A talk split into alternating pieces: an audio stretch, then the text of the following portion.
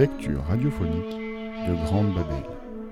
Lecture offerte par Madame Zeriri. Comment Wang Fo fut sauvé de Marguerite Yourcenar.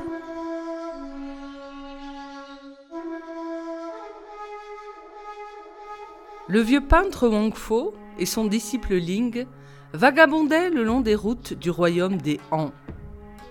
Le royaume des Han.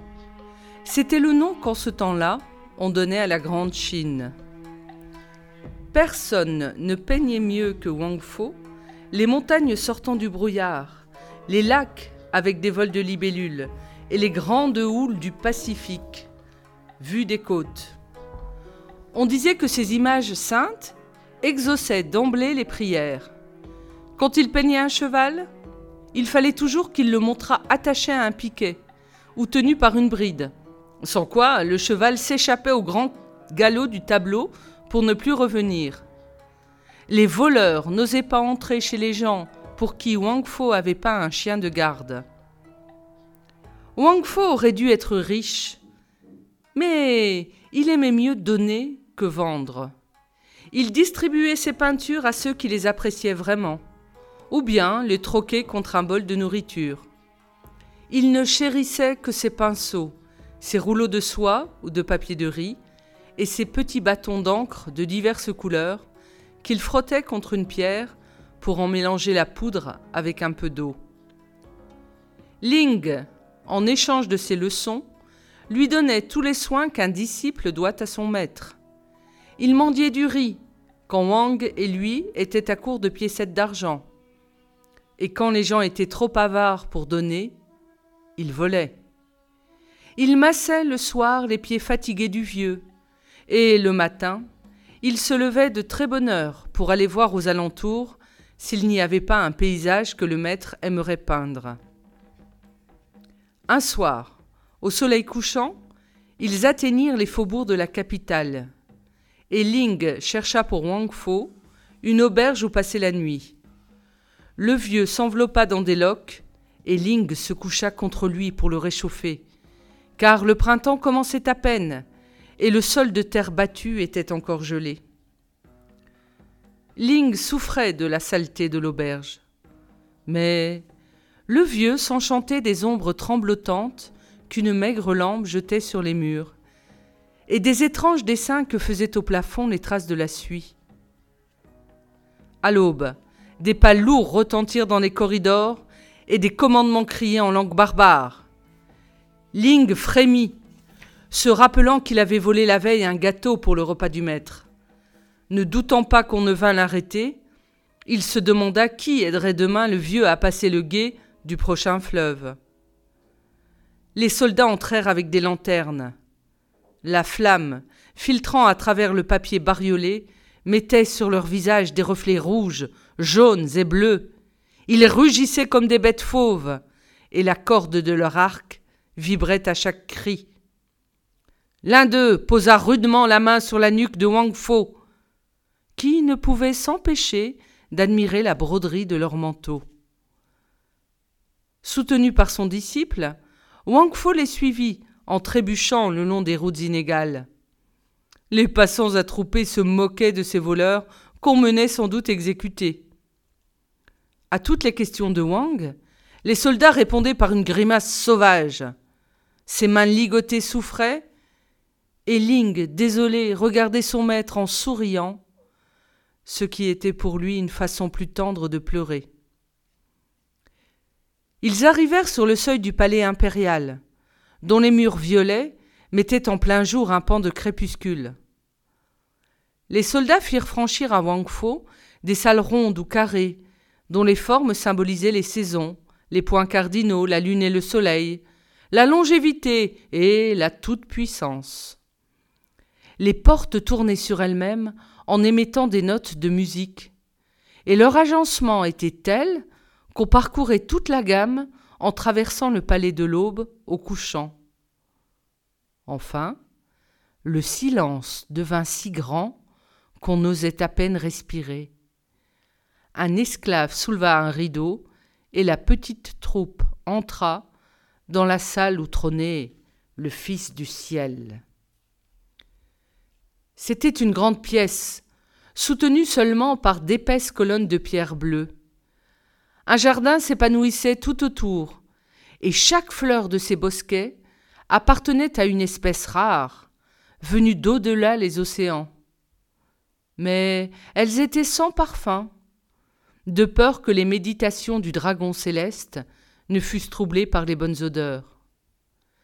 Un mur énorme séparait le jardin du reste du monde, afin que le vent qui passe sur les quartiers des pauvres et les champs de bataille ne pût se permettre de frôler la manche de l'empereur. Le maître céleste était assis sur un trône de jade, et ses mains étaient ridées comme celles d'un vieillard, bien qu'il eût à peine vingt ans. Comme ses courtisans, rangés au pied des colonnes, tendaient l'oreille pour recueillir le moindre mot sorti de ses lèvres, il avait pris l'habitude de parler toujours à voix basse. Dragon céleste, dit Wang Fo, prosterné, je suis vieux, je suis pauvre, je suis faible. Tu es comme l'été, je suis comme l'hiver. Tu as dix mille vies, je n'en ai qu'une et qui va finir. Que t'ai-je fait? On a lié mes mains qui ne t'ont jamais nui. Tu me demandes ce que tu m'as fait, vieux Wang Fo dit l'empereur. Sa voix était si douce qu'elle donnait envie de pleurer. Il leva sa main droite, que les reflets du pavement de jade faisaient paraître verte comme une plante sous-marine, et Wang Fo émerveillé par la longueur de ses doigts minces, chercha dans ses souvenirs s'il n'avait pas fait de l'empereur ou de ses ascendants un portrait médiocre qui méritait la mort. Mais c'était peu probable, car Wang Fo jusqu'ici avait peu fréquenté la cour des empereurs, lui préférant les huttes des fermiers, ou dans les villes, les tavernes le long des quais, où se querellaient les portefaix. Tu me demandes ce que tu m'as fait, vieux Wang Fo reprit l'empereur, en penchant son cou grêle vers le vieil homme qui l'écoutait. Je vais te le dire. Mon père avait rassemblé une collection de tes peintures au fond de son palais. Et c'est dans ces grandes salles que j'ai été élevé, vieux Wang Fo, car on ne me permettait pas de sortir, de peur que la vue de malheureux ne me troublât l'esprit ou ne m'agitât le cœur. Personne, sauf quelques vieux serviteurs qui se montraient le moins possible, n'avait le droit de franchir mon seuil, de crainte que l'ombre de ces passants ne s'étendît jusqu'à moi. La nuit, quand je ne parvenais pas à dormir, je regardais tes peintures, et pendant dix ans, je les ai regardées toutes les nuits.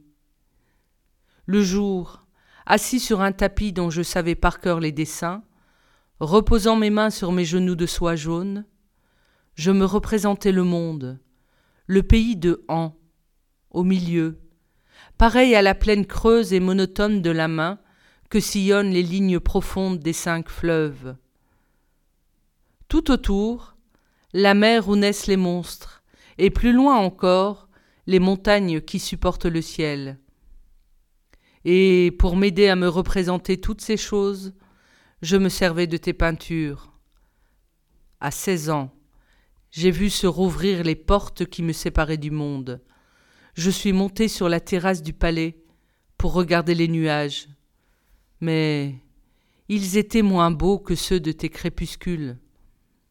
J'ai commandé une litière, secouée sur des routes dont je ne prévoyais ni la boue ni les pierres, j'ai parcouru les provinces de l'Empire, sans trouver tes jardins pleins de femmes semblables à des fleurs, et tes forêts remplies d'antilopes et d'oiseaux. Les cailloux des rivages m'ont dégoûté des océans. La laideur des villages m'empêche de voir la beauté des rizières, et le rire épais de mes soldats me soulève le cœur. Tu m'as menti, Wang Fo, vieil imposteur. Le royaume de Han n'est pas le plus beau des royaumes, et je ne suis pas l'empereur. Le seul empire sur lequel il vaille la peine de régner est celui où tu pénètres, vieux Wang, par les chemins des dix mille courbes et des dix mille couleurs.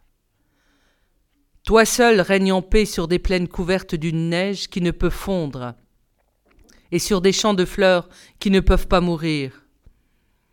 Et c'est pourquoi, Wang Fo, j'ai cherché quel supplice te serait réservé. À toi, dont les peintures m'ont dégoûté de ce que je possède, et donné envie de ce que je ne posséderai pas. Et pour t'enfermer dans le seul cachot dont tu ne puisses sortir, j'ai décidé qu'on te brûlerait les yeux, puisque tes yeux sont les deux portes magiques qui t'ouvrent ton royaume. Et puisque tes mains sont les deux routes aux dix embranchements qui mènent au cœur de ton empire, j'ai décidé qu'on te couperait les mains. M'as-tu compris, vieux Wang Fo? En entendant cette sentence, le disciple Ling arracha de sa ceinture un couteau ébréché et se précipita sur l'empereur. Deux gardes le saisirent. Le Fils du ciel sourit et ajouta dans un soupir Et je te hais aussi, vieux Wang Fo, parce que tu as su te faire aimer. Tu es ce gueux. Ling fit un bond en avant pour éviter que son sang ne vînt tacher la robe du maître. Un bourreau le décapita d'un coup de sabre. Les serviteurs emportèrent ses restes, et Wang Fo, désespéré, admira la belle tache écarlate que le sang de son disciple faisait sur le pavement de pierre verte. L'empereur fit un signe, et deux esclaves essuyèrent les yeux de Wang Fo. Écoute, vieux Wang Fo, dit l'empereur, et sèche tes larmes, car ce n'est pas le moment de pleurer. Je possède dans ma collection de tes œuvres une peinture admirable, où les montagnes, l'estuaire d'un fleuve et la mer se reflètent, infiniment rapetissés sans doute, mais avec une intensité qui surpasse celle des objets eux-mêmes, comme les figures qui se mirent sur les parois d'une sphère. Mais cette peinture est inachevée, Wang Fo, et je veux que tu consacres les heures de lumière qui te restent à terminer ton chef-d'œuvre. Tel est mon projet, vieux Wang Fo, et je peux te forcer à l'accomplir. Si tu refuses, avant ton supplice, je ferai brûler toutes tes œuvres, et tu seras comme un père qui a vu mourir avant lui toute sa postérité. Sur un signe du petit doigt de l'empereur, deux esclaves apportèrent respectueusement la peinture inachevée où Wang Fo avait tracé l'image de la mer et du ciel. Wang Fo sécha ses larmes. Il sourit car cette petite esquisse lui rappelait sa jeunesse.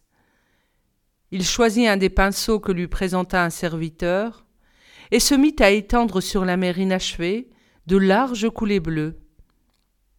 L'esclave accroupi à ses pieds broyait les couleurs.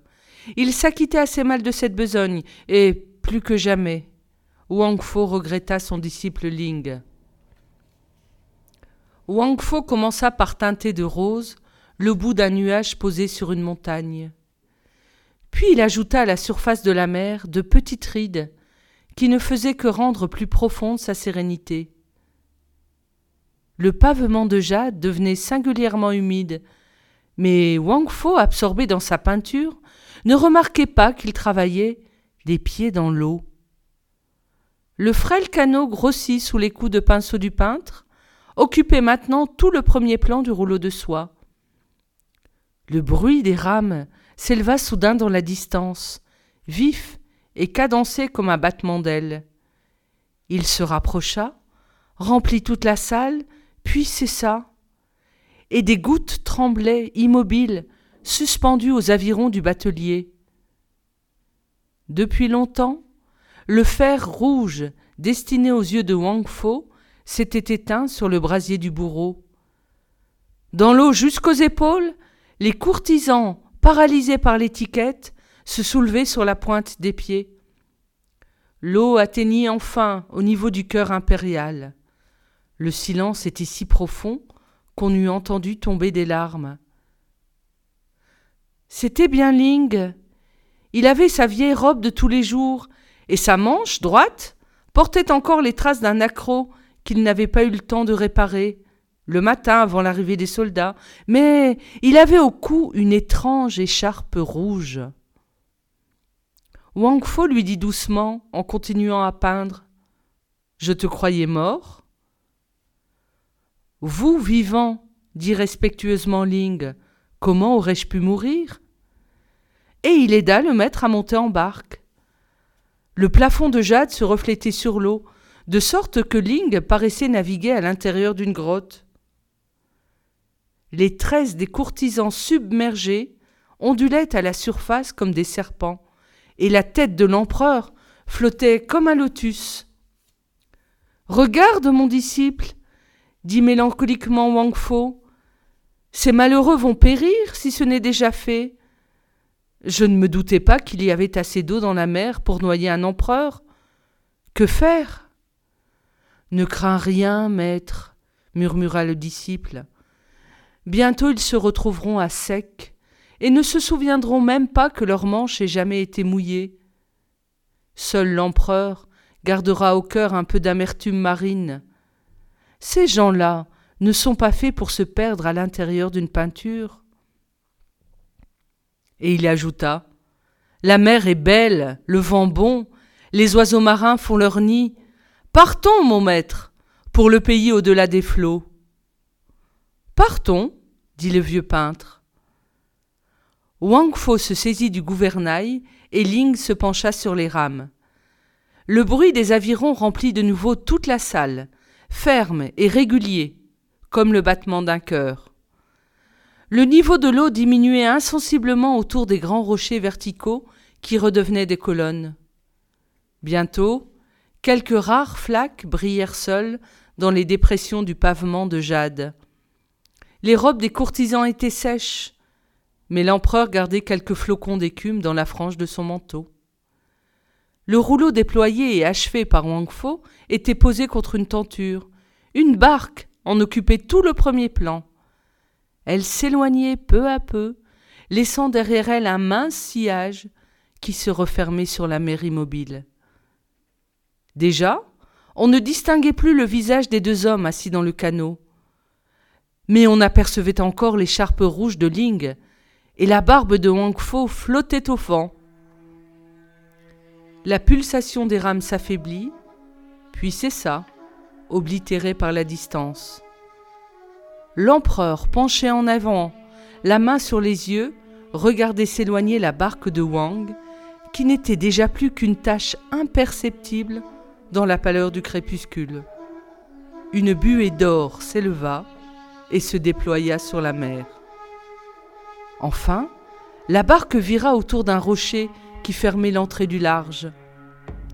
Le sillage s'effaça de la surface déserte et le peintre Wang Fo et son disciple Ling disparurent à jamais sur cette mer de jade bleue que Wang Fo venait d'inventer.